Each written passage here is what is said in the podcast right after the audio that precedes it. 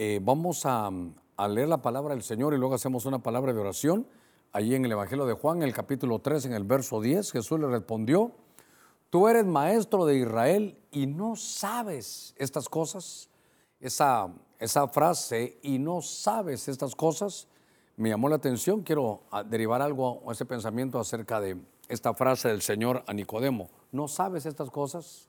No, conoces tú los, principios eternos, no conoces tú la doctrina, no conoces los cimientos originales de las cosas espirituales. Pero vamos a orar. Yo le ruego que usted que está en su casa podamos nosotros poner nuestras peticiones, ruegos, súplicas. Ahora es el momento de ponerlas y pedirle al Señor que ponga su mano. Padre, en el nombre de Cristo, estamos pidiendo, Señor, por cada uno de nuestros hermanos que están pasando momentos de dificultad, momentos de enfermedad. Señor, yo te pido en el nombre de Jesús por muchos de nuestros hermanos que están en momentos, Señor, difíciles en cuanto a la salud. Envía una mano de salud, de sanidad sobre cada uno de ellos. Señor, también por los médicos, las enfermeras, aquellos que están en los presidios, todos los que están, Señor, en problemados, que traigas tú la solución, que puedan ver en ti la solución. En el nombre de Cristo Jesús te pedimos por cada ofrenda, cada aportación. Señor, que sea voluntaria, que sea esa ofrenda, Señor, de todo corazón y que la hagan con alegría. Te pido que la sobreabundancia venga sobre tu pueblo y háblame, Señor, a mi corazón para llevar tu buena palabra. En el nombre de Cristo, gracias, Señor, amén y amén. Voy a tomarnos unos minutitos este martes ya 26 para que podamos ver algunas, algunas cosas. Yo quiero hablarle de, de principios porque los principios son eternos.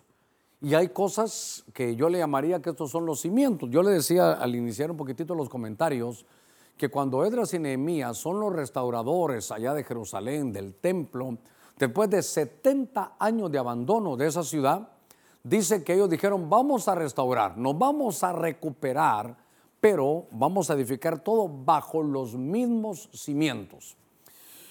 Ah, cuando estábamos eh, hace ya más de unos, unos 10, 12 años, tal vez más, de 12 a 14 años, cuando estábamos haciendo y edificando este, este templo, yo miraba las, las facturas, miraba las cotizaciones, miraba los cheques, me tocaba firmarlos sobre eh, el, templo y decía cimientos, cimientos, cimientos, cimientos, cimientos.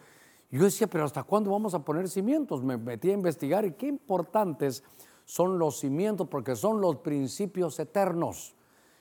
Hay muchas situaciones que se dan, hermano, en la vida de todo cristiano porque no conocen estos principios. Hoy son salvos, mañana no. Confunden la salvación con la recompensa, confunden la gracia con el libertinaje. Eh, no, no, no entendemos qué pasa ni qué tiempos vivimos porque hemos descuidado los cimientos originales de la doctrina. Y por eso vamos a tratar de ver en algunos puntos esta, esta noche para que podamos ver lo que dice la Escritura. Yo le leía este verso es uno de los versos preferidos en Juan capítulo 3, porque este fue, usted recordará, usted que conoce un poquitito, ya lo he contado en otras oportunidades, este fue el pasaje que Dios usó para que yo despertara. Porque esta es la entrevista que tiene Jesús con Nicodemo. Nicodemo era un, discípulo que seguía al Señor en escondidas. Lo seguía en secreto porque él decía, si sigo al Señor, como todos me van a sacar de la sinagoga. Pero él era del Sanedrín. En el Sanedrín, donde estaban los sabios de Israel, ya, ya sabían, ellos habían platicado, habían hecho eh, pruebas, hermano, tenían pruebas ellos indubitables, tenían ellos pruebas de que algo pasaba con ese Jesús que andaba en las calles. Ellos sabían que todo lo que hacía tenía que provenir de Dios. Entonces llega Nicodemo y le dice, Señor, sabemos, no dice sabemos, todo el Sanedrín, yo vengo representándolos, vengo a verte aquí de noche, que todo lo que tú haces, eso solo lo puede hacer alguien que sea enviado de Dios. Y entonces empiezan a platicar. Y en este, recuérdense que Nicodemo era el Sanedrín donde estaban los sabios. Y entonces lo que me llama la atención es que Jesús le dice, Jesús respondió y le dijo, tú eres maestro de Israel. Y no entiendes estas cosas, me gustaría tal vez la RBA, tal vez en lugar de toda la versión de las Américas de RBA, porque lo que yo quiero decir aquí dice, no sabéis y no sabéis estas cosas, la versión que yo digo, no sabéis. Y entonces llegó a mi corazón esa frase de, eh, ¿y no sabes estas cosas? Tú eres el que le enseñas a todos y no sabes estas cosas. Como que se había descuidado, hermano, las verdades. Me gusta decirlo al principio porque las leyes son temporales, pero los principios son eternos. Y estos principios tienen que ser los cimientos originales de todo lo que vayamos a edificar. Entonces, tal vez lo más importante, me voy a hacer un poquito atrevido para decirle esto, lo más importante tal vez eh, al principio es ver la salvación. Esto es lo más importante. No nos podemos ir de la tierra sin haber recibido a Cristo, porque esto es, esto es lo que nos va, hermano, a salvar. Y entonces está el Señor platicando con Nicodemo. Note que él era un hombre conocedor, era un hombre estudioso, un hombre que conocía de la escritura, un hombre que tenía sabiduría. Pero a ver a Jesús le dice, mira, solo, eso solo puede hacer alguien que venga de parte de Dios. Y entonces cuando están platicando, el Señor lo detiene y le dice, ¿sabes qué? Usted lo puede leer ahí en el Evangelio de Juan que tiene abierta su Biblia, ahí en el capítulo 3, siempre en el del verso 3 en adelante. Y le dice, es necesario que nazcas de arriba. Es necesario que nazcas de nuevo. Pero ¿cómo voy a meterme otra vez en el vientre? No, si no te estoy hablando del vientre de, de una madre. Te estoy hablando de un vientre espiritual, te estoy hablando de nacer de nuevo, te estoy hablando de nacer de arriba. Y entonces le dice que el que no naciere de arriba no puede entrar en el reino. Usted puede seguirlo leyendo en su Biblia. El que no, dice la escritura ahí, el que no nace de arriba eh, no, puede, no puede ver el reino de Dios. Y el que no nace del agua y del espíritu no puede entrar en el reino. Entonces, hay una cosa muy importante aquí que, que estamos viendo. A ver cómo pinta este azulito. A ver cómo pinta. Bueno, entonces, cuando vemos aquí es que la salvación no es por saber teología.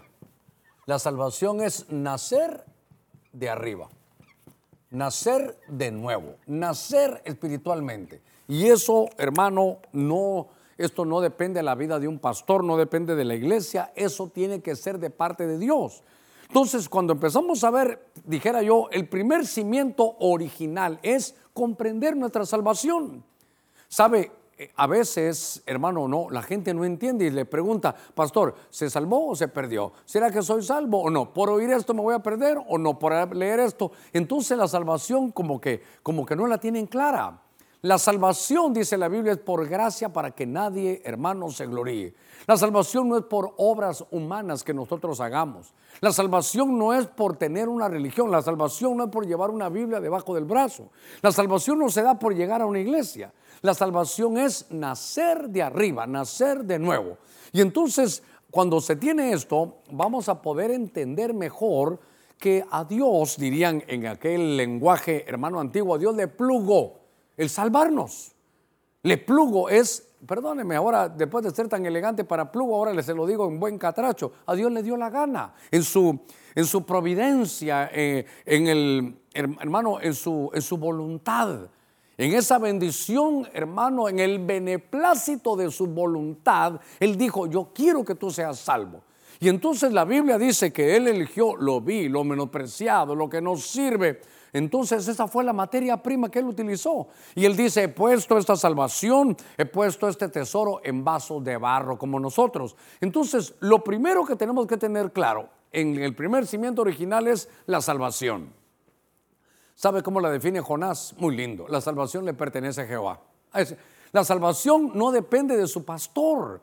La salvación ni siquiera depende de sus obras. La salvación depende de creer. Cuando usted cree, se rompe algo en el mundo espiritual y uno nace de arriba, uno nace de nuevo. Hay, una, hay un ser interior que de pronto, hermano, se, se empieza a, desarrollar adentro de uno. Las cosas que usted antes, hermano, se complacía en hacerlas, ya no, porque eso ahora ya es como del mundo. Hay algo interior que a usted le da, hermano, esa, esa bendición. La Biblia dice que el Espíritu de Cristo le da testimonio a nuestro Espíritu de que somos hijos de Dios. Hermano, no nos vamos a poner de acuerdo. Yo sé que usted está pensando, ¿la salvación se pierde o no se pierde? Es, eso es ese es un tema que a pesar de los siglos todavía nadie lo puede terminar. Hay una posición, hermano, arminiana que dice que la salvación se pierde. Y hay una, hay una posición, hermano, calvinista por un hombre llamado Calvino que dice que la, que la salvación no se pierde. Entonces podemos estar así, pero lo que se requiere es nacer de arriba. Le dijo Nicodemo, tú eres un sabio, tú conoces mucho, sabes de la escritura, hasta te sabes repetir versos. Pero la Biblia también dice, los demonios creen y tiemblan, los demonios no están salvos. Entonces los demonios lo que hacen es que saben quién es. Mire, se recuerda cuando el Señor llegó allá a Gadara, le dijeron, hijo del Altísimo, ¿qué estás haciendo aquí? Porque vienes, y ellos lo conocían. Esta, esta salvación viene no porque seamos estudiosos de teología. Esta salvación no es porque usted quiso, aquí no es del que quiere ni del que corre, sino de Dios que tiene misericordia. Entonces, el primer cimiento es la salvación le pertenece al Señor. Una vez no la dé, claro, no pareciera que fuera regalada. A nosotros sí, pero la compró Cristo, entonces hay que, hay que cuidarla con temor y temblor. Cuando, después de tomar estos minutitos, hermano, yo quiero llevarlo a que podamos ver el desarrollo de tantos cimientos. Para mí el primero es la salvación. Pero en Mateo capítulo 20, en el verso 22, mire qué bonito esto. Dice, replicó Jesús, ¿no sabéis lo que pedís? ¿Podéis beber de la copa que yo he de beber? Dice, dícenle ellos, sí podemos. Lo que me llamó la atención en este es, ¿sabe qué? No sabéis lo que pedís. mire, no se va a molestar conmigo, porque de alguna manera todos somos ignorantes en algún área. Todos somos ignorantes en algún área. A mí me ponen, hermano, a hablar de medicina, Dios santo. A mí me ponen a hablar, eh, a ver, del cosmos, Dios santo. No, no, no hay mucho. Eso no, no es lo que nosotros manejamos. Pero me llamó la atención que Jesús ahora en Mateo 20 dice, ustedes no saben lo que piden. A ver, le voy a contar la historia rápidamente. Un pincelazo a la historia. Lo que sucede ahí es que llega la madre de aquellos hijos de Zebedeo. ¿Quiénes son los hijos de Zebedeo? Son Juan, hermano, y Jacobo. Esos son, son los hijos de Zebedeo. Pero dicen que cuando los otros apóstoles estaban en otro lugar, ellos llegaron. Y llegaron con su mamá. Entonces el Señor le dijo, esta mujer le dice, Señor, ¿te puedo hablar un momentito? Así como, como habla Elías, ¿te puedo hablar un momentito? Un momentito, ¿te puedo hablar? Voy a ser puntual. Y entonces dice que esta mujer le dijo, Señor, yo solo te vengo a pedir un favor. Aquí están mis dos hijos, que en el reino uno está a la derecha y, todo, y el otro a la izquierda. Note la, petición. La petición de lo, de lo que estaban viendo aquí, ¿sabe qué era? De, posiciones eternas. Y entonces esto, esto para mí es muy importante, porque es cierto que hay.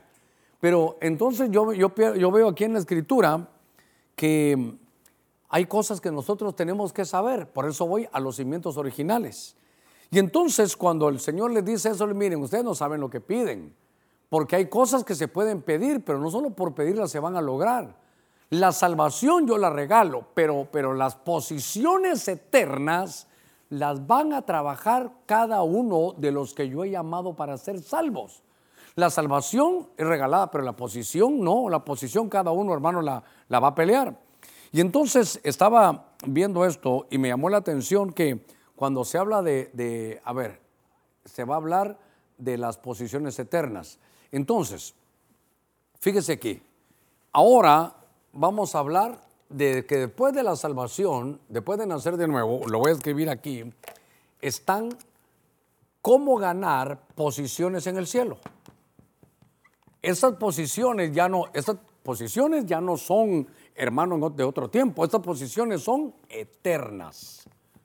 ¿En qué lugar vamos a quedar en la eternidad? ¿De qué depende? Y entonces me llamó la atención que después de ser salvos viene algo muy importante que es servir al Señor. Fíjese qué interesante. Entonces ahora voy a hablar no de salvación, no que del servicio.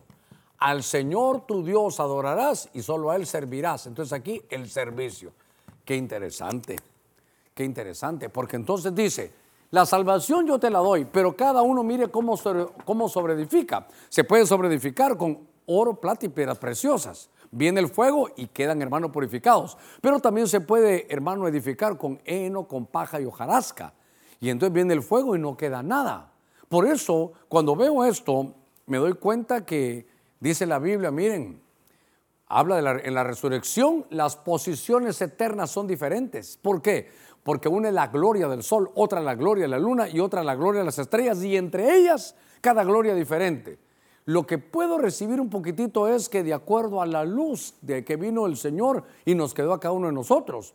Pero cuando vemos esto, quiero llevarlo a un pasaje de Hebreos 6:10 donde dice, porque Dios no es injusto como para olvidarse de vuestra obra, uno, y del amor, dos, que habéis mostrado hacia su nombre, habiendo que servido y sirviendo aún, note que a los santos uno sirve a Dios, pero uno está sirviendo a los hermanos. Y note que dice que Dios no va a olvidarse de la obra y del amor con que cada uno mostró. y le mostró el nombre del Señor, pero ¿cómo? Habiendo servido. Dios no, va, Dios no se va a olvidar de esto. Y todavía sirviendo a quién? A los hermanos. Entonces, aquí es importante que veamos que las posiciones eternas para los que ya son salvos se logran a través del servicio, del amor al nombre del Señor, de la forma de hacerlo, porque la Biblia, hermano, habla de que la verdadera iniciativa nos salvará, la correcta iniciativa te salvará, pero te salvará, hermano, de, las, de, ver qué posiciones eternas vamos a tener. Entonces, a la hora de esto sabe cómo se llama, esto es salvación y estos son galardones. No confundamos galardones con salvación. Esta es regalada y esto cada uno tiene que servirlo. Cada uno tiene que ganarlo. ¿Cómo? Con el servicio a Dios. Ahora, ¿cómo es que servimos a Dios? ¿Cuál es nuestra pasión? ¿Cómo es que lo hacemos? ¿Qué tanto le das al Señor de tu tiempo? Eso va a hablar de las posiciones eternas. Para mí es tan importante ir, hermano, recuperando estos cimientos porque la gente un día es salvo y otro día no es salvo. La gente se acostumbró a llegar a una iglesia y sabe qué, nunca servir, solo llegar, sentarse, oír el mensaje, dar su ofrenda y se van. Eso no es el todo. Por eso cuando dice no dejando de congregarnos es no dejando de ensamblarnos. Es decir, buscamos, hermano, servir al Señor para las posiciones eternas. Queremos ubicarnos aquí para las posiciones allá. Espero darme a entender. Pues cada uno le va a servir al Señor de acuerdo al don que le ha dado.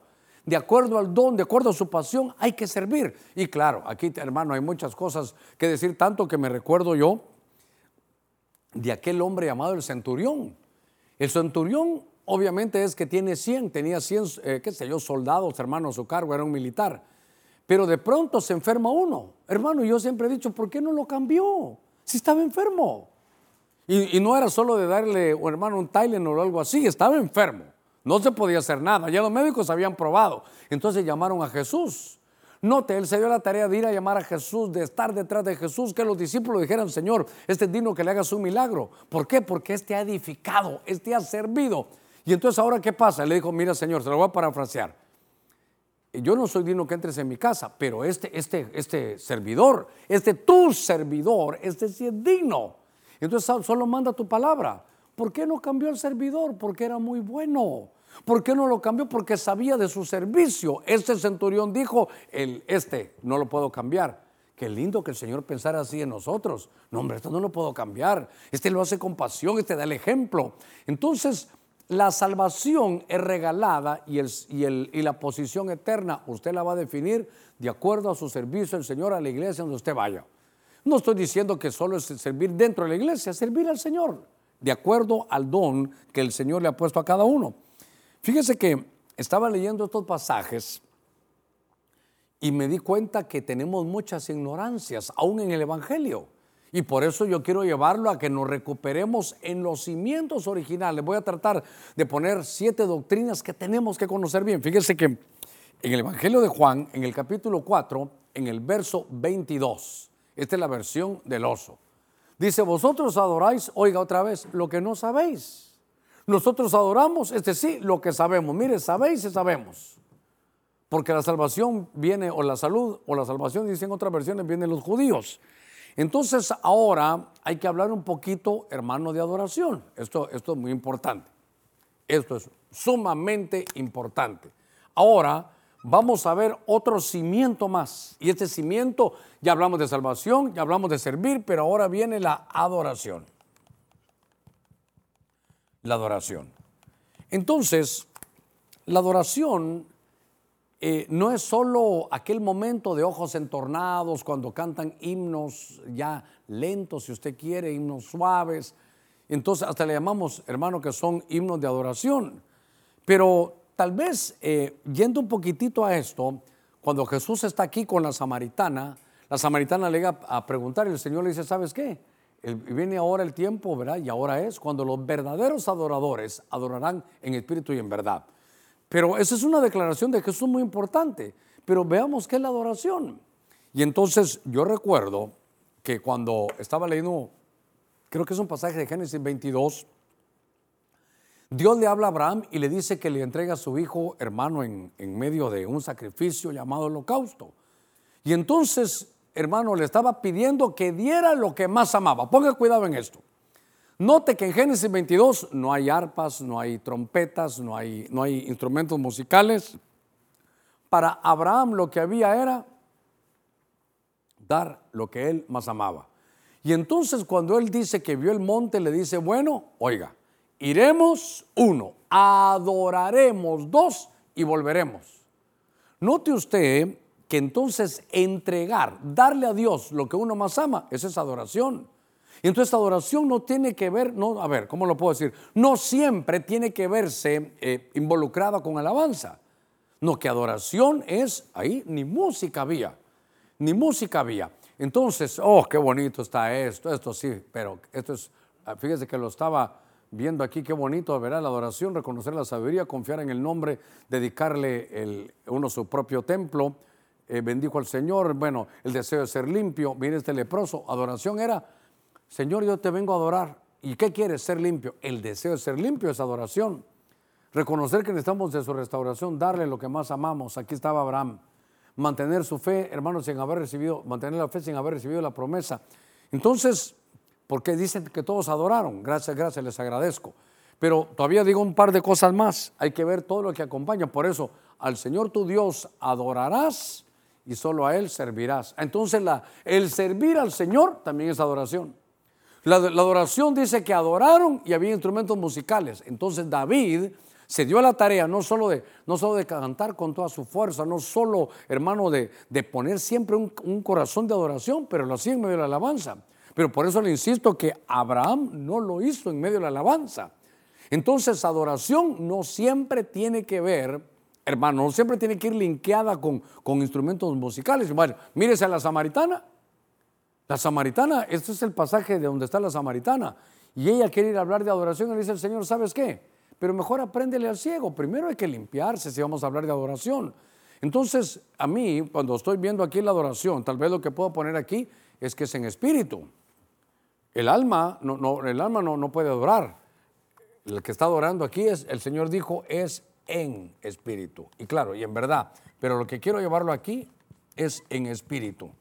Y más que un cerrar de ojos en medio de la alabanza ahí, es un estilo de vida, sabiendo, hermano, que el Señor ve todo lo que nosotros hacemos, ve todo lo que nosotros decimos. una actitud de adoración es saber que en todo lo que hacemos el Señor está, que en todo lo que decimos el Señor está, que en todo lo que escribimos el Señor está. Por eso es la palabra, esta palabra creo que se recuerda que en griego es la palabra proscuneo, que es besar la mano del amo. Ese besar la mano del amo es una, una acción de reconocimiento. Y esa mano no solo acaricia, a veces esa mano corrige, a veces esa mano disciplina. Fíjese que hace muchos años vimos cómo, cómo el, hay un martillo que a veces nos golpea. Un martillo, el enemigo usa un martillo para golpearnos. Las pruebas son, son como un martillo que nos golpean. El martillo lo puede tener el diablo, que el Señor lo reprenda, pero el cincel el que da la forma. Se puede tirar un martillazo con toda la gana, pero de acuerdo a cómo se ponga el cincel, o es un golpe que destruye o es un golpe que solo afina. El diablo puede tener, hermano, la, el martillo, pero Dios tiene el cincel. Él puede tirar duro, pero él puede mover el cincel para que esto solo deforma.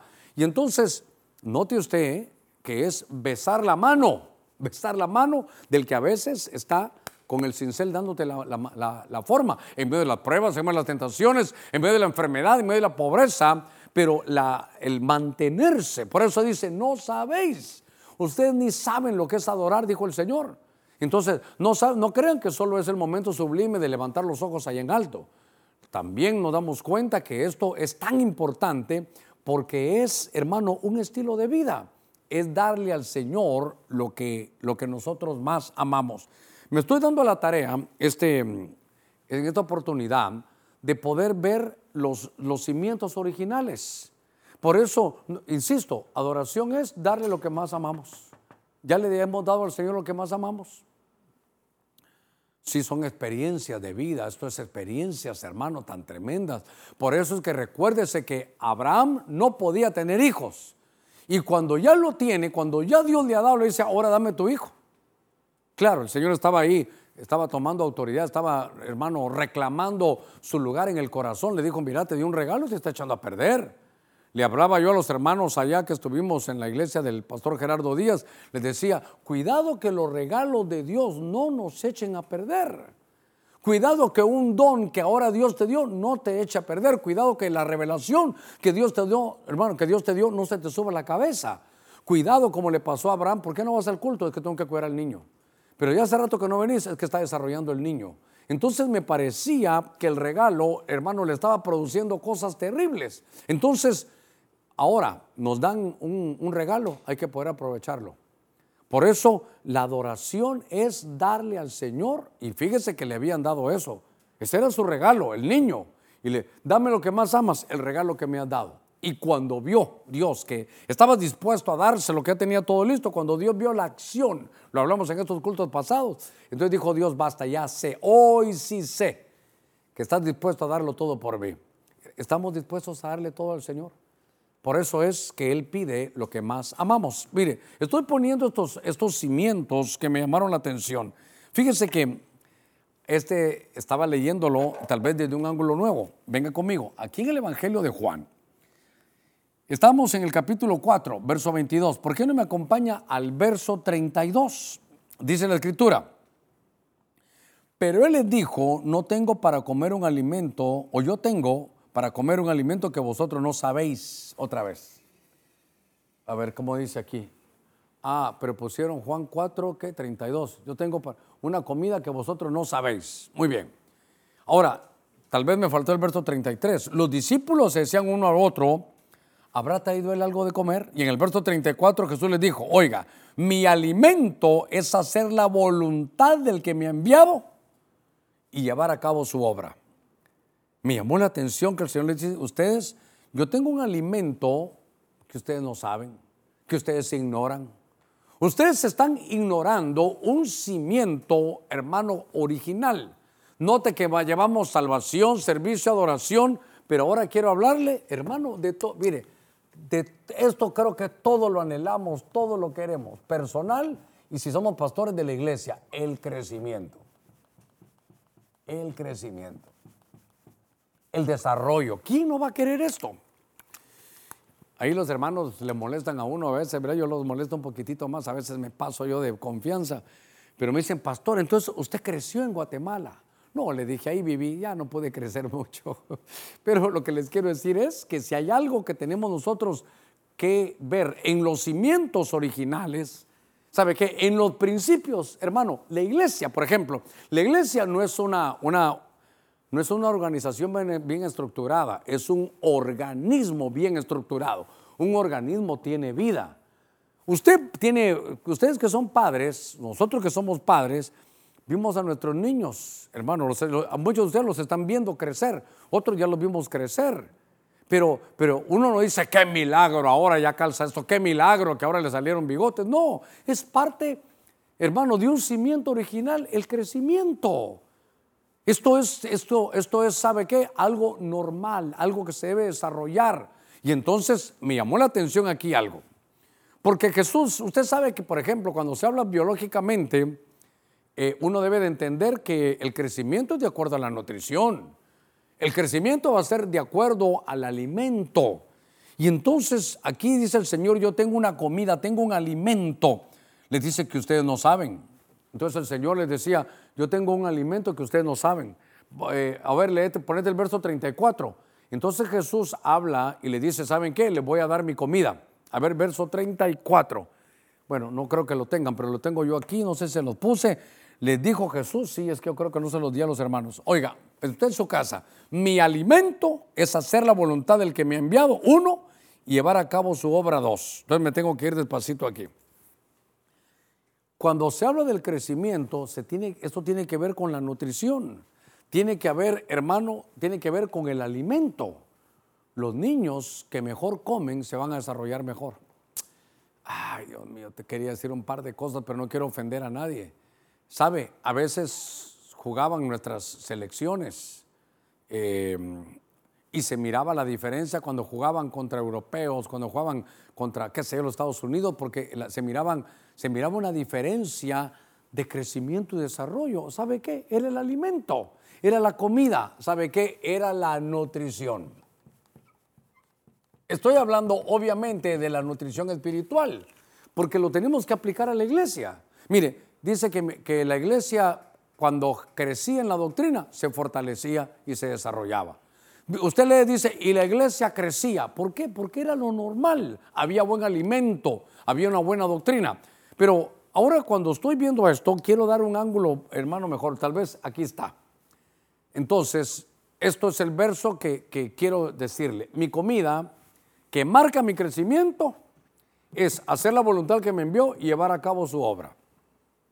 Me voy a tener aquí un poquitito. Le ruego, por favor, Tal vez si me ayudas ahí, eh, Alejandro, la voluntad del que me envió en un color y llevar a, y a cabo su obra a otro.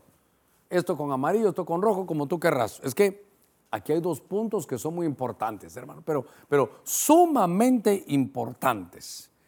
Porque entonces yo voy a tener, a ver, voy a utilizar otro color aquí, yo voy a tener dos cosas que me van a marcar mi crecimiento.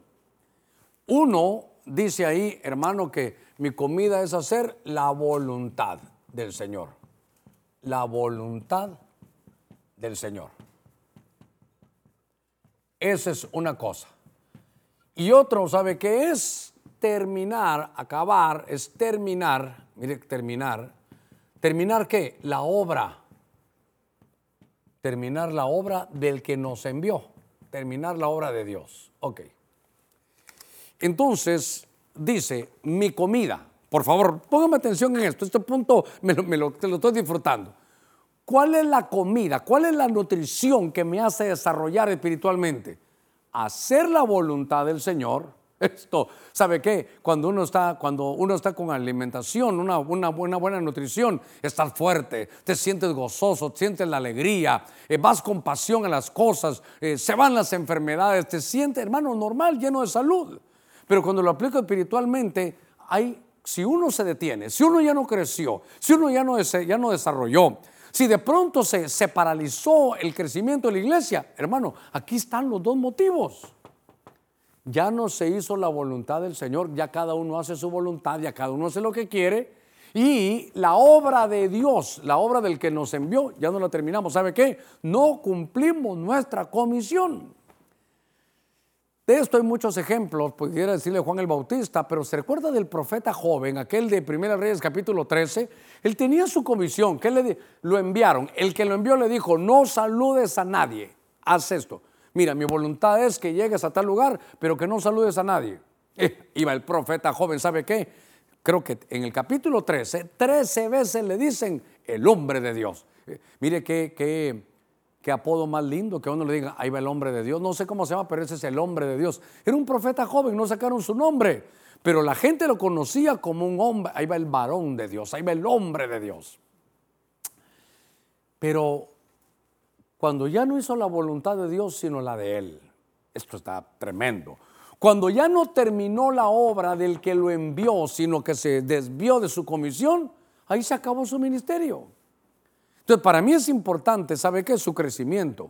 Para mí es importante mi crecimiento personal, hermano espiritual, y también que la obra crezca. Pero si de pronto, hermano, ustedes y yo nos damos cuenta que la obra se detuvo, hay dos cosas. Ya no estamos haciendo la voluntad de Dios y, ¿sabe qué? Nos desviamos de nuestra comisión existencial. Cuando estaba, ah, gracias, qué elegante se mira esto. Entonces, la comida, oiga, la nutrición, el alimento que nos hace estar con gozo, con alegría, hermano, que se mire la multiplicación, lo que Dios da, entonces está basado en dos cosas, en hacer la voluntad del que me envió y terminar su obra. Si no estoy mal, cuando habla de obra aquí, tiene que ser una palabra diferente aquí cuando se habla de obra o de trabajo. ¿Se recuerda? La Biblia dice, en todas las iglesias de Apocalipsis, yo conozco tus obras. En cada una de las iglesias de Apocalipsis le dicen, yo conozco tus obras. Y obras es la palabra ergón, de donde viene la palabra ergasomai, es trabajar con deleite. Y la otra manera es copiado, es solo fatigarse, pero no, no, no se ven resultados. Y aquí le están diciendo que termines la obra con deleite. Hermano, ¿estaremos terminando la obra con deleite? ¿Por qué ella no se creció y se desarrolló? Porque perdimos el deleite. perdimos el deleite. Eh, ¿Sabe qué? Nos, ya no hacemos las cosas, hermano, con creatividad, no que como lo hacemos todos los días. Bueno, entonces voy a predicar, bueno, pónganme ahí la pizarra, bueno, a ver qué digo. Eh, lo que Dios me ponga, ya no voy a estudiar, ya no estoy haciendo la voluntad del Señor y no estoy haciendo la obra con deleite para que siga el crecimiento. Mire, eh, mírelo usted espiritual, mírelo usted ministerial, mírelo usted secular, mírelo empresarial, mírelo familiar, mírelo conyugal, del ángulo donde lo vea, esta es nuestra nutrición nos va a dar crecimiento. En el matrimonio, ¿cómo va a crecer un matrimonio? Haciendo la voluntad del Señor y terminar la obra de lo que el Señor nos dijo que hiciéramos.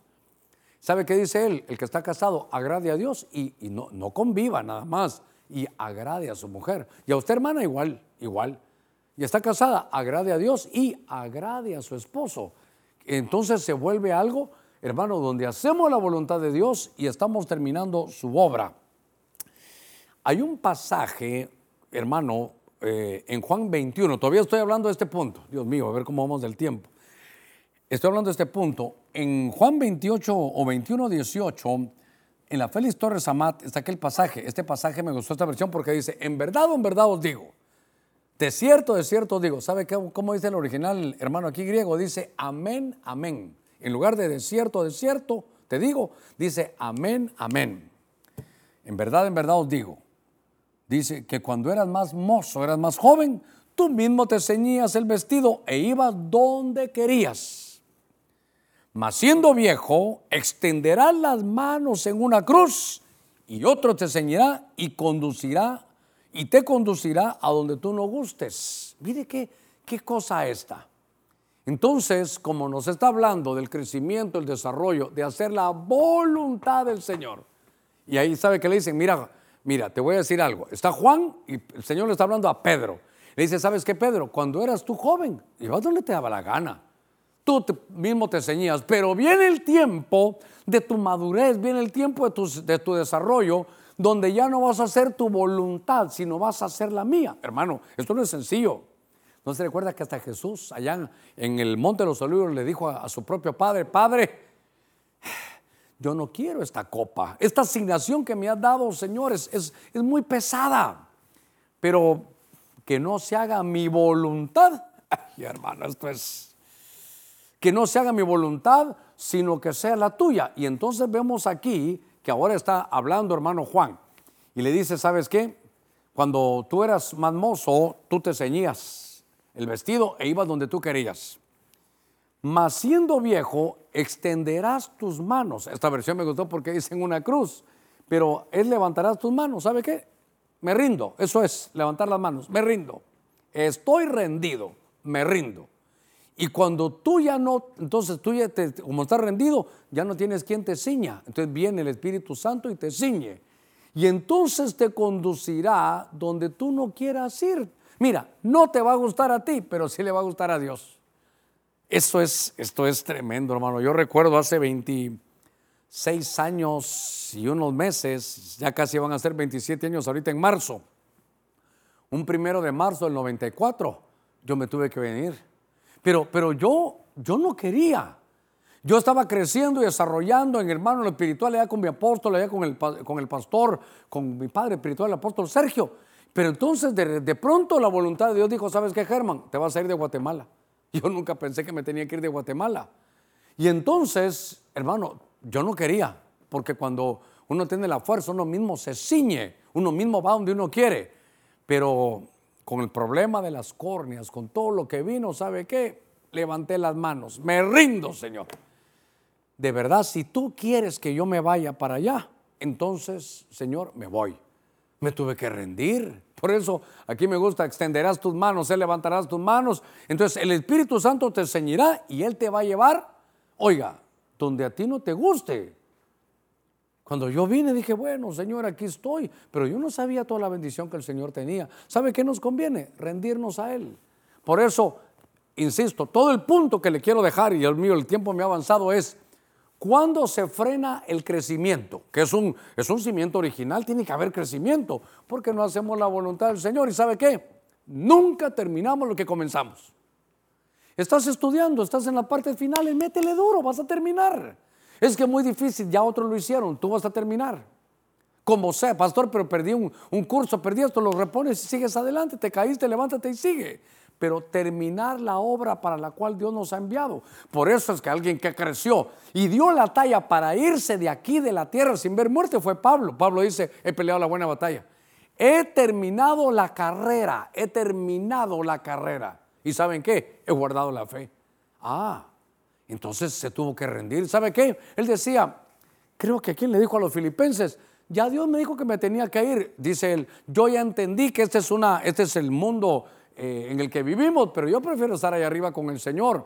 Yo ya me tenía que haber ido, pero levanté mis manos y Dios, ¿cuál es tu voluntad, Señor? Que me quede, eso es a los filipenses, se lo escribió. Que me quede, pero por ustedes. Pablo decía así, para mí, ahí es donde dice, para mí el vivir es Cristo el morir es ganancia.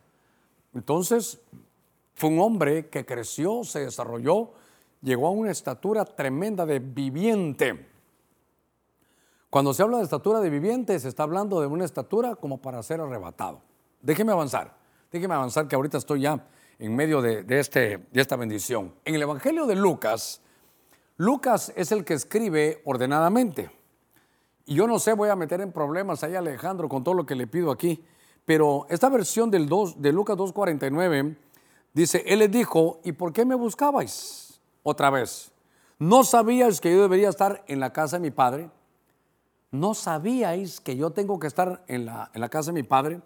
Pero Alejandro, hay una versión que no sé si es la 60, que dice, en lugar de, de, la casa de mi padre, dice, en los negocios de mi padre. A ver, te voy a ayudar un poquitito, no sé si tú lo tienes ahí, me quedan 15 minutitos, pero esto es para mí muy importante. Lucas 2.49, lo voy a buscar aquí. Ah, vamos a ver. Ya lo encontró, muy bien, a ver. Ok, ahí lo van a poner. Entonces, hay algo que ellos ignoraban. Dice, ¿no sabías que tengo que estar en la casa de mi padre? Ahora, esta versión dice, mire qué lindo, no sabíais, no sabíais, ah, se ignoraba, que yo tengo que estar en los negocios de mi padre. Ahí es necesario que yo esté. Entonces ahora hay un punto importante, porque aquí estamos hablando de vida espiritual, la salvación, la adoración, el servicio, el crecimiento, el desarrollo. Sí, pero, pero hay otros puntos, porque usted tiene una vida secular. Usted, usted sabe qué, déjeme tocar un poquitito aquí los negocios. Los negocios. Y claro, estoy hablando de los negocios de mi padre. Jesús les dice, ay, miren hermanos, esto es muy importante y sobre todo para el tiempo que vivimos. Estamos recuperando los cimientos, hermanos, originales. Y entonces hay un pasaje, hoy sí que le estoy pidiendo demasiado, pero creo que está versión de las Américas en Deuteronomio creo que 12.7. Ahí dice, ¿saben qué? Ustedes van a estar en familia y van a comer y se van a alegrar en sus empresas. Entonces, gente de Dios tiene que ver sus empresas, ¿sabe cómo? Como negocios de mi padre. Ah, qué lindo, es que hoy estamos aquí con todo. Noten ustedes, ahí también vosotros y vuestras familias comeréis en presencia del Señor vuestro Dios y os alegraréis en todas vuestras empresas, vuestras empresas, aquí con amarillo, en las cuales el Señor vuestro Dios os ha bendecido. Dios en familia nos va a dar empresas y nos va a bendecir. ¿Qué le parece eso? Entonces hay que conocer un poquitito de la parte espiritual. Hermano, lo que yo le quiero decir es que pongamos cimientos originales, que lo recuperemos. Pastor, ¿cómo se hace un negocio? De esto vamos a estar hablando en Sabiduría Empresarial. Tenemos que hacer unos cuatro o cinco módulos rápidos, ver cómo se hace, cómo se llega, canales de distribución, cómo se maneja, hermano, el, cash flow, cómo, cómo va. Eso, ¿por qué? Porque ahorita cambiamos. Entonces, hay aquí uno, hay principios. Así sabe cómo hubiera podido ser aquí, recuperando principios eternos. Eh, claro, las leyes son temporales, pero los principios eternos. Y entonces dice Jesús, yo tengo que estar en los negocios de mi Padre. Entonces, ahora, al ver esto, también quiero llevarlo yo a que veamos algunas cosas, a ver cómo, cómo voy a entrar de lleno a esto. Le voy a decir. En el Evangelio de Mateo, capítulo 21 hay muchas parábolas que el Señor Jesucristo dio. Y fíjese que una de las que me llama la atención es que le dice que había un amo, había un dueño. eh, y tenía una viña. Entonces sembró viñas escogidas, uno. Dice que aparte de eso, les puso una torre para vigilarla, les puso un lagar para agarraran cuando vinieran las cosechas a sacar vino. Entonces hizo una viña y le puso todo, vides escogidas, hermano, la acercó, le puso torre, la dejó nítida y oiga, oiga la historia, usted lo puede leer después en Mateo 21. Le dijo a unos labradores, ¿saben qué? Se las arrendo, ponga cuidado, póngame cuidadito en esto. Lo voy a hablar desde el punto de vista de negocios seculares. La viña, dice el Señor, es mía. La tengo, pero bien puestecita, la tengo bien hechecita y se la voy a dar. ¿Saben qué? Se las arrendo. El terreno es mío, está bien preparado, ustedes siémbrenlo y ya regresamos. Oiga, somos socios, somos socios. Entonces, viene el Señor y le va a dar empresas familiares, con las que él ha bendecido. Pero lo que le quiero marcar ahí es que después que pasó un tiempo, dice la, parábola de Mateo 21, que entonces él mandó a sus emisarios para decirles, hey, vengo de parte, oiga, del dueño de la tierra Póngame cuidado, solo díganle que me mande su parte. Él dice que le manden su pago de las cosechas que tuvieron. Y entonces, ¿sabe qué hicieron? Lo, apedrearon y los mataron. Y entonces dijo, dice la parábola, entonces el Señor hablando de la parábola le dice, ¿saben qué? Entonces ya que golpearon a estos, voy a mandar a mi hijo, a él no se van a atrever a decirle nada. Y cuando llegue el hijo del dueño del terreno, del amo, de la viña, entonces dice que este es el, el que va a heredar, matémoslo, matémoslo y nos quedamos. Oiga, con el negocio nos quedamos con la tierra. Y entonces dice que entonces el Señor estaba contando la parábola y dijo, y entonces el amo se llenó de ira. ¿Qué creen que hay que debe de hacer? Y ellos contestaron, esos labradores malvados hay que quitarlos y dárselos a otro que sí, que sí lo hagan bien. Y entonces lo que me llamó la atención, déjeme que me salga un ratito de la parte secular, de la parte de los negocios ahí.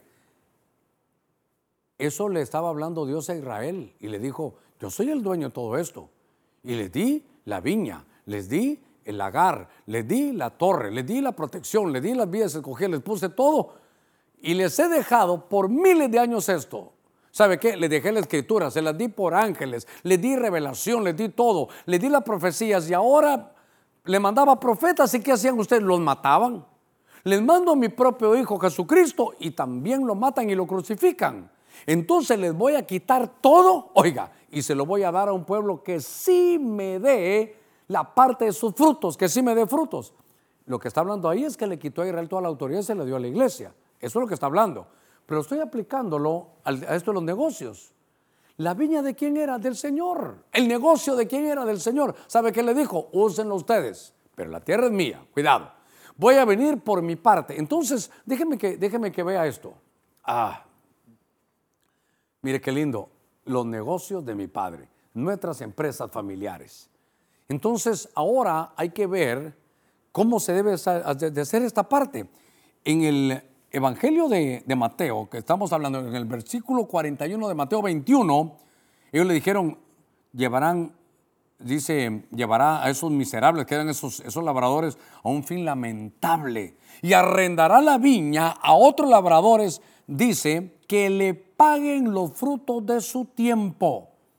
Mateo 21, 41. Oiga, se la arrendará a otro labrador que le paguen los frutos de su tiempo.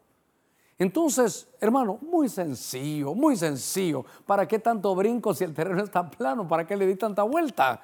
Ay, Dios mío, y el tiempo me avanza. ¿Sabe qué? Usted quiere tener éxito en los negocios en este tiempo de crisis son los negocios de su padre. Por eso yo le estoy poniendo que recuperemos los cimientos originales. ¿Sabe qué, hermano? Solo dele su parte. A ver, los negocios, aquí, dele al Señor su parte. Dele al Señor, porque del Señor es esa empresa. Dele al Señor su parte. Dele lo que le corresponde, nada más, hermano, nada más. Déjenme que me salga un ratito de con ustedes y me dirija un poquitito a los pastores. En, lo poquito que he entendido en estos años, entendamos que la iglesia no es de Germán ni es suya, ni de los hermanos. La iglesia es de Cristo. Entonces me dice, Germán, hazme un favor. Y yo quiero que seas mayordomo. Recordate que la iglesia es mía. Solo atendeme bien a la gente, enseñale la palabra. Solo, solo darles buen testimonio, hablarles de mi venida. Solo eso, solo eso.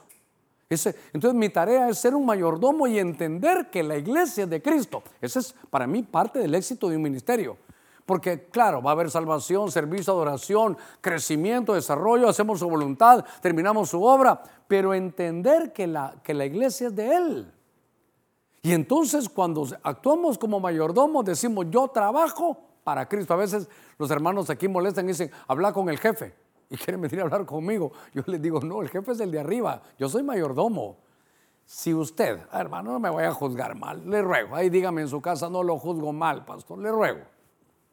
Si usted y yo dijéramos, Señor, esto es, esto es tuyo, mi economía es tuya.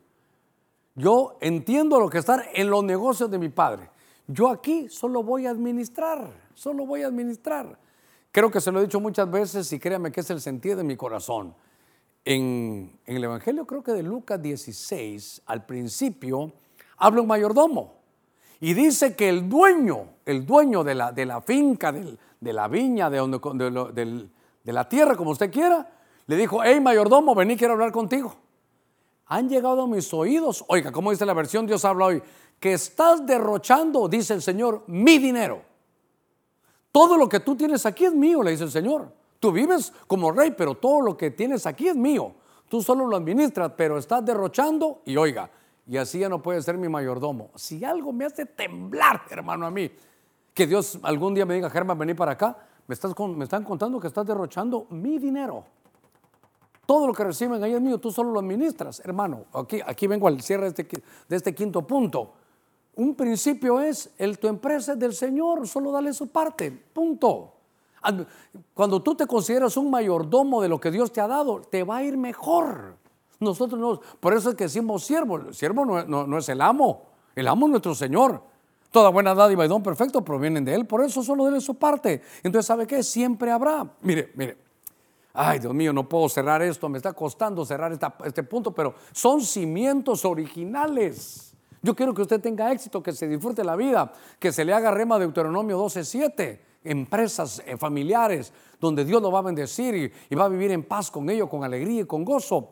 Pero viene, viene Pedro, Pedro era un empresario, claro que siempre lo tildamos del burgo sin letras y que era un, eh, qué sé yo, un, un pescador, pero él tenía sus barcas. Él tenía, vaya, déjeme que le eche salsita a los tacos. Él tenía su empresa llamada Pesca S.A. Y en Lucas 5 dice que él salió toda la noche, hermano, no era un aragán, toda la noche salió a pescar y no pescó nada. Era, era su empresa, era su barca. Y entonces viene el Señor en la mañana, ¿de dónde viene? Señor, no pesqué nada, tú sabes que yo conozco del mar. Eh, entonces dice el Señor, ¿sabes qué? Se subió, préstame tu barca. Y hasta predicó y le dijo, ahora vamos mar adentro, a mar adentro. ¿Para qué, Señor, vamos a ir a pescar? Déjeme echarle salsita a los tacos. Es como que hubiera dicho, ¿sabe qué decía Pedro? Señor, tú sabes de predicar, pero, pero de negocios yo sé. Señor, tú sabes de predicar, de nadar yo sé. Señor, tú sabes de, hablarle al pueblo las cosas del corazón, pero de pescar, te puedo decir algo, Jesús, en la noche es cuando se pesca, no en el día. Pero, a ver, dice Lucas 5, revise lo que hay muchas cosas lindas ahí, pero tú eres el Señor. Dinos qué hacemos. Mire, se rindió. Dijo el Señor, tiene la red. Y fue una pesca milagrosa. ¿Por qué? Porque entonces el Señor tomó el liderazgo, tomó el control de la barca de Pedro. Hermano, deje que el Señor tome, la, tome el control de su barca. Deje que el Señor tome el control de su empresa. Deje que el Señor tome el control de sus estudios. Deje que el Señor tome el control, hermano, de su casa. Yo tengo que decirle a los pastores, hermanos, dejemos que el Señor tome el control de su casa, de su iglesia, y nos va a ir mejor. Ay, Dios mío, ¿qué? pero ¿sabe qué? Me lo estoy disfrutando. Venga conmigo. Ah, en el Evangelio de Mateo, capítulo 16, en el verso 3, la versión Nácar Colunga dice así, y a la mañana, mire la gente, hoy habrá tempestad. Si en el cielo hay arreboles oscuros, dice. Entonces dice el Señor, sabéis discernir los aspectos del cielo, pero otra vez, poneme aquí con amarillo, no sabéis discernir las señales de los tiempos. No sabéis las señales de los tiempos. Entonces ahora el Señor está hablando y dice, hay otra cosa que están ignorando. Tienen que saber que es importante que no ignoren sino que sepamos un poquito acerca de los tiempos. De los tiempos. Es importante que sepamos de los tiempos. Cuando uno estudia esto de los tiempos, solo déjenme decirles, ¿saben qué? Ustedes son tremendos. ¿Cómo conocen ustedes los tiempos, digamos, terrenales? Porque ustedes miran en el cielo y ven que hay así como que el cielo está como con arreboles oscuros, dicen, va a llover. Mire, solo ven y dicen que viene y le pegan bien, saben que va a llover. Pero no saben, no saben otra vez, no disciernen, no conocen el aspecto de los señales del tiempo de los tiempos. Entonces, aquí hay dos palabras, pero cuando se habla de tiempos, puede ser cronos, que es el tiempo nuestro, déjeme que lo ponga así, cronos, o el tiempo de Dios que se llama kairos. Y en este caso es, ustedes no conocen los tiempos, kairos. A ver, ahora aquí ya se va entendiendo mejor. El Señor dice, ¿saben qué? Ustedes son buenos para ver los tiempos de la tierra, pero los tiempos espirituales no, los conocen. Entonces, el Señor está hablando aquí y le dice, ustedes no, no saben, mire la ignorancia de los señales, hermano, aquí de los tiempos. Entonces, ¿sabe qué? Estamos, estamos muy terrenales.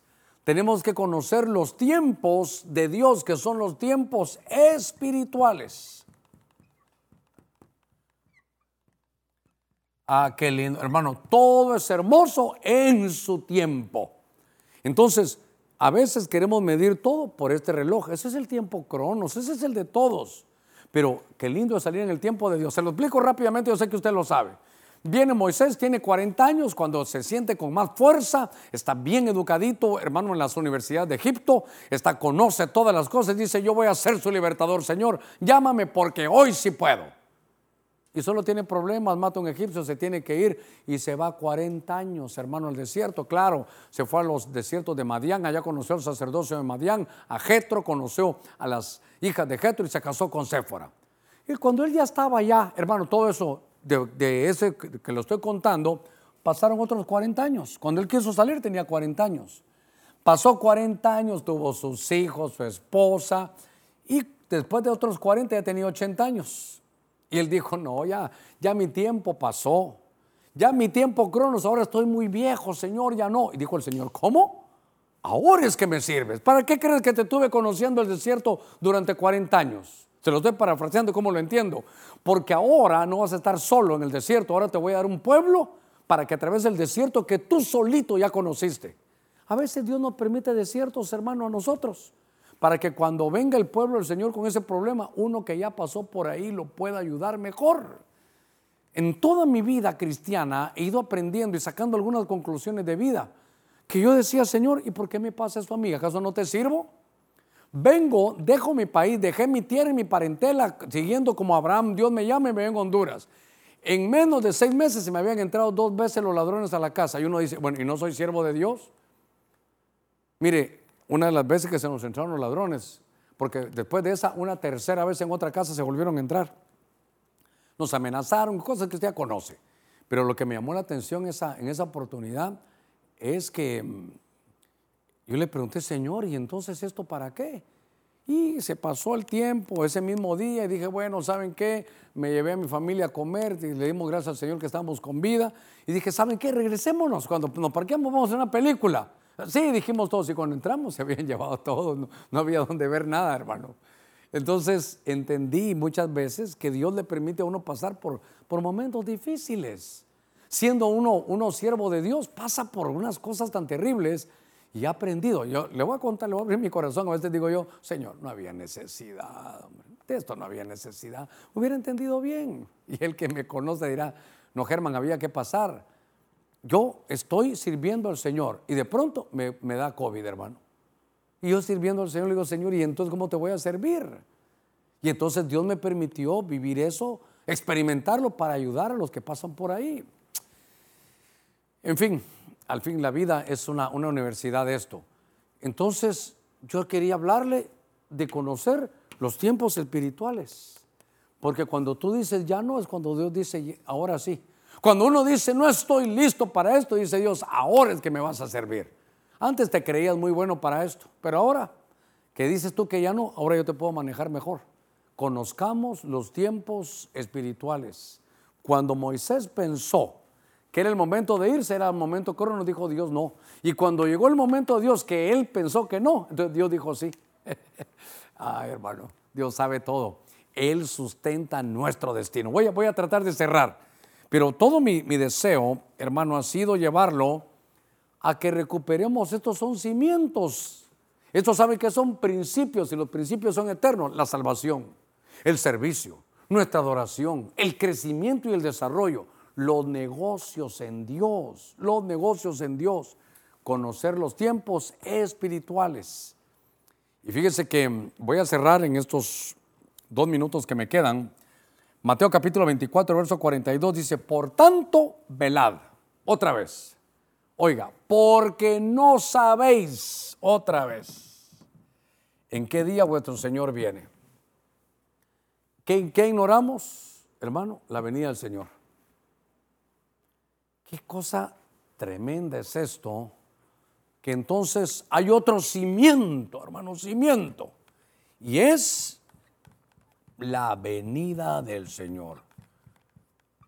Hermano, sé que nosotros hacemos bastante énfasis en esto. También nos vamos de un lado, pero tampoco el otro lado es nunca predicar de la venida del Señor. Ya se dio cuenta que Jesús, ustedes, le dice, Nicodemo, ¿no sabes que hay que nacer de nuevo?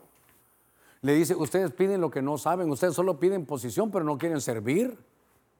Ustedes no saben ni lo que adoran. Eh, cuando habla aquí, ustedes no conocen, no saben del verdadero alimento que hace crecer y desarrollar. Ustedes, dice, no sabían que tengo que estar en los negocios de mi padre. ¿Sabe qué, hermano? Mire, el tiempo ya me dijo, mire lo que se agotó. Usted tiene que entender que para hacer negocios, háganlos con la, con la base bíblica. Ustedes no conocen, no saben los tiempos espirituales. Y ahora, solo voy a poner algo aquí. No depende quién esté gobernando en ningún lugar, sino que tenemos que saber y conocer, hermano, esto que es, no sabéis, dice ahí, hermano, acerca de la venida del Señor. Está cerca. Y ahora que está cerca, Jesús hizo dos acotaciones, y son muchas, pero dos que me llaman la atención. Él dijo, ¿saben cómo van a ser los días de, mi venida? Se va a parecer a los días de Noé. ¿Sabe cómo van a ser los días de mi venida? Se van a parecer a los días de Lot. Entonces, es posible que nos toque ver, y casi que lo estamos viendo, que se venga la agenda mundial. La agenda mundial, hermano, de Lot y la agenda mundial de Noé. Esto lo, tendríamos que trabajar aparte. Así como en los días de Lot, así va a ser cuando el Señor venga. Así como en los días de Noé, así va a ser cuando el Señor venga. Hermano, ¿sabe qué? Muy bonito Jesús, siete veces nos dijo aquí, están ignorando muchas cosas. No saben. Entonces, ¿saben qué? Tenemos que recuperar ese conocimiento, tenemos que recuperar los cimientos originales. Tenemos que recuperar los principios que son eternos sobre la salvación, el servicio, la adoración, el crecimiento, los negocios de mi Padre, los tiempos espirituales y lo que va a pasar antes de la venida del Señor. Yo quiero orar por usted. Me he disfrutado este tiempo aquí con usted. Me he disfrutado poder, hermano, es un año de la recuperación. Tenemos que saber, esto es regalado. La salvación regalada, no es por obras. Pero sus posiciones eternas por todo lo que uno haga aquí en la tierra. Padre, en el nombre de Cristo, te damos gracias, Señor, esta, esta noche por tu bendición. Te damos gracias, Señor, porque tenemos vida. Te damos gracias porque tenemos salud, porque hay esperanza. Señor, sabemos que tú vas a hacer cosas grandes en medio de nosotros. Que cuando más está la aflicción, más cerca estás. Que cuando más, Señor, nos aprieten, más multiplicación va a haber. Te pido por todos aquellos que están ahora, Señor, en su casa. ¿Usted quiere recibir a Jesús? Yo quiero hacer una oración por usted. ¿Le puedo decir algo? Es bien sencillo. ¿Qué le pide Jesús? ¿Sabe qué le pide? Hijo mío, dame tu corazón. El Señor no le dice, dame tu bolsa, dame tu cartera. No, no, no. Dame tu corazón. Entonces usted le tiene que decir, Jesús, hay cosas que no entiendo, pero te entrego mi corazón. Señor, está muy sucio, pero te entrego mi corazón. ¿Sabe qué? El Señor se recuerda dónde nació, en un pesebre, un lugar hermanos, sin, sin, sin higiene. Pero ¿sabe para qué lo hizo? Porque hay lugares peores, peores que un pesebre. Nuestro corazón de aquí nace todo el mal. Y ahí van a ser Jesús. Dice la Biblia que si crees en tu corazón para justicia y lo confiesas en tu boca, serás salvo. Así que solo entréguele al Señor su, su corazón. Voy a hacer una oración por usted. Luego vamos a orar por los que se quieren reconciliar, volver, hermano, al Señor y también por aquellos que quieren cobertura, ya sea como ovejas o como ministros. Padre, en el nombre de Jesús, gracias, Señor, por este martes de, enseñanza de tu buena palabra. Te pido, mi Dios, que ahora que tu palabra llega, sabemos que no regresará vacía. Te pido que puedas llegar al corazón de cada uno. Usted que está ahí en su casa, en algún lugar, tal vez en un hospital, donde le llegó su momento, como decía Juan, ahora vienen momentos donde yo levanto mis brazos, otro me enseñará y me llevará donde yo no quiero pero donde va a ser bueno para mí, porque el Señor lo va a llevar ahí. Padre, mira a aquellos que están recibiendo a tu Hijo Jesucristo. Usted que está recibiendo ahí en su casa, diga, Jesús, te recibo como mi Señor. Te reconozco como mi Señor. Sé que tú has pagado por mí. Entra en mi corazón. Te pido que lo limpies, que nazcas aquí, que se haga el milagro del nuevo nacimiento. Te lo pido ahora que hagas ese, ese milagro en mí. Señor, haz ese milagro, que puedan crecer y desarrollar cada uno, Señor. Que tu Espíritu Santo sea una luz que quite toda tiniebla, que erradique toda tiniebla. Aquellos que se habían alejado, Señor, por los momentos de dificultad, por el cansancio y el desgaste de la prueba, yo te pido, Señor, que puedan regresar esta noche Regresa a casa. Tú eres hijo de Dios. No, no habrá lugar donde encuentres, donde encuentres paz. La paz solamente la puede dar Jesús. Jesús dijo, mi paso dejo mi paso doy. No doy la paz como el mundo la da. Es una paz diferente. Es una paz en medio de la tormenta. Así que bendigo tu vida en el nombre de Jesús. Y aquellos que quieren cobertura es tomarnos de la mano en amor, respeto y doctrina. Y que la bendición que Dios nos da venga sobre usted, que seamos parte del equipo. Lo invitamos también para ello. A todos aquellos que están dentro de las fronteras patrias, puede llamarnos al 2556 3723 al 28. Puede también comunicarse en horas hábiles, por supuesto, ahora mismo al 9516 5025. Pero también queremos que los que están fuera de las fronteras patrias, aquí está mi correo personal, pastor.benecer.hn. Si usted recibió a Jesús, yo le digo qué es lo que tiene que hacer. Si usted se reconcilió de la misma manera, y también si usted recibió cobertura, estrechamos y extendemos la diestra de compañerismo. Lo quiero bendecir esta noche y esperamos que podamos recuperarnos en estos cimientos originales. Un abrazo para todos con todo mi corazón, a todos los que están a través del, YouTube, de ese canal ahí del Ebenezer HON, también les mando un abrazo. Que Dios los guarde, que Dios los bendiga y hasta la próxima.